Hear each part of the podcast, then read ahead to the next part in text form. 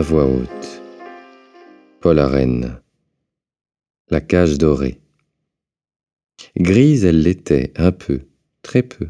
Gris-perle plutôt que grise, oui, gris-perle. Et tout ébloui, tout assourdi encore de ce bal, son cerveau si petit, auréolé de cheveux fins et flous, plein d'un tourbillonnement d'étoffes qui semblait chanter, et d'un brin de musique multicolore, car il n'est rien de tel que quelques fumées de champagne flottant sur l'énervement d'un fin de souper pour confondre chansons, parfums, couleurs et prédisposer la pensée aux transpositions d'art les plus subtilement décadentes. Nanette, revenue seule par caprice d'une fête pourtant donnée en son honneur, Nanette idyllique et mélancolique avec des souvenirs d'anciens modèles, se faisait à elle-même l'effet d'un de ces flottants paysages nacre et argent du vieux corot où parmi l'humble gazon dans la brume claire et la rosée des fleurettes pointent. La fleur bleue du rêve chez Nanette ne demandait donc qu'à fleurir. Une cage fut l'occasion. Oui, dans la chambre à coucher de Nanette, sans compter l'épaisse fourrure aussitôt jetée, le péplum transparent qui de son tissu souple et mat gantait juste sa fine personne, jeté également sur les coussins du lit, il y avait un peu de tout, et il y avait aussi une cage, une cage à serin, en or, ou du moins paraissait être en or, et sans doute d'ailleurs tout simplement doré.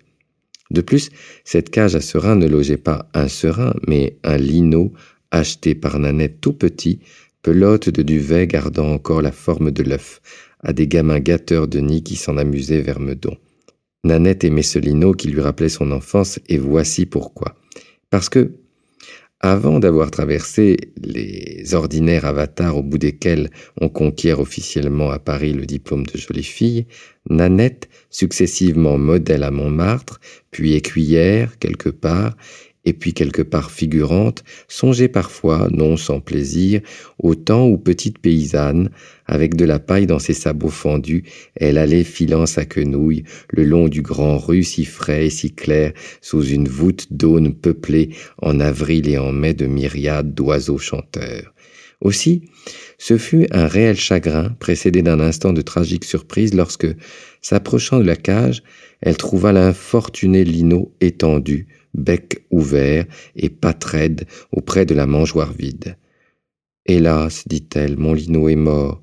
Si j'avais pu prévoir avant-hier que je resterais sortie aussi longtemps, je l'aurais recommandé à la concierge, mais voilà, ce Gaston est tellement drôle que depuis deux jours je ne pensais plus à mon lino.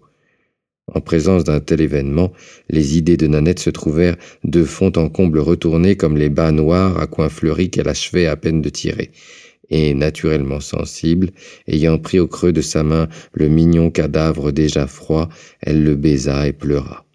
Puis, les bas demeurant d'ailleurs en place, petit tas couleur de charbon au milieu duquel deux jarretières rouges vifs flamboyaient, ainsi que deux braises, ses idées de nouveau se retournèrent et soudain elle s'écria Lino, tu fis bien de mourir puisque tu ne servais de rien sur terre. Ton destin ressemblait au mien, et ce n'est pas toujours fort drôle de vivre comme nous vivons, inutile dans une cage d'or.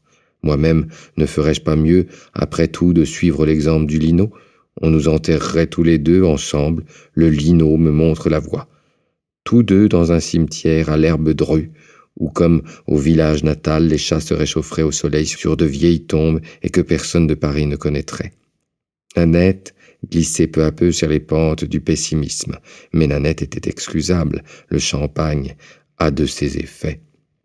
Et tout entière, au sentiment de son inulité irrémédiable et profonde, songeant que tant d'autres meilleurs qu'elle à la campagne et dans Paris allaitaient des poupons, fabriquaient des fleurs en papier, cousaient des robes et gardaient les oies et les vaches, Nanette, sincèrement, Nanette, en qui se réveillait la plébéienne, ressentit l'horreur d'elle-même et se résolut à mourir.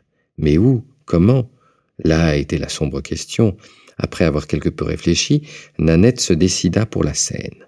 Ce sera bientôt fait de passer sous les ponts et doucement, le fil de l'eau me portera ainsi jusque vers Mantes. Là, ma robe blanche accrochant aux branches basses d'un vieux saule, je m'arrêterai dans les remous près du moulin où je fus servante. J'aurai le lino sur mon sein, les gars courront du village et le curé me trouvera. Il faut savoir, pour expliquer la poésie préalable de ce projet, que Nanette, lorsqu'elle exerçait l'honorable état de modèle, avait chez les peintres divers posé un certain nombre de morts d'Ophélie. Et désormais elle se voyait en Ophélie, très belle, un peu pâle, les yeux clos déjà, mais souriante au milieu de nénuphars fleuris et de lys d'eau, car elle oubliait la saison. Cependant, l'aurore était venue, la triste aurore de ces jours d'hiver, et Nanette en deux tours de main rhabillée se trouva seule dans la rue. Pourvu qu'il passe un fiacre, songeait-elle, par un frisquet pareil, il serait vraiment dur d'aller se périr à pied. Mais aucun fiacre ne passait, au grand désespoir de Nanette. Nanette vit des laitiers et des bouchers, des porteuses de pain, trottant avec des miches rousses dans leurs sarraux bleus relevés, des vidangeurs vêtus de cuir pareils à des guerriers barbares, et des distributeurs d'imprimés qui, mystérieux et pressés, glissaient leurs feuilles sous les portes. Enfin, un fiacre s'amena, maraudeur et perdu, qui roulait sur le pavé gelé avec un grand bruit de ferraille. Psst Voilà ma petite dame répondit entre deux jets de salive brune le cocher philosophe qui chiquait. Nanette allait monter, quoique l'ensemble harmonique cruellement et du fiacre et du cocher offusqua cette délicatesse néo-parisienne. Elle allait monter et donner l'adresse du pont des Arts, classique pour les suicides, quand tout à coup, dans le silence de la rue brumeuse, un cri grelottant retentit. Mourons pour les petits oiseaux. Fournissez-vous de mourons frais. C'était une femme vieille, proprette et gaie sous ses haillons, qui guettant les portes, où déjà les concierges se montraient et quelques fenêtres matinales promenaient un gros paquet d'herbes mordues et confites par la brise. Mourons pour les petits oiseaux, fournissez-vous de mourons frais. Eh, sainte femme, dit Nanette, que son idée fixe poursuivait, pourquoi diantre s'en aller ainsi le long des chemins et des fossés ravir aux oiseaux des champs leur bonne herbe au bénéfice de fainéants qui passent leur vie à se lustrer la plume et volter inutiles dans des cages? Inutiles mais vous n'y pensez point.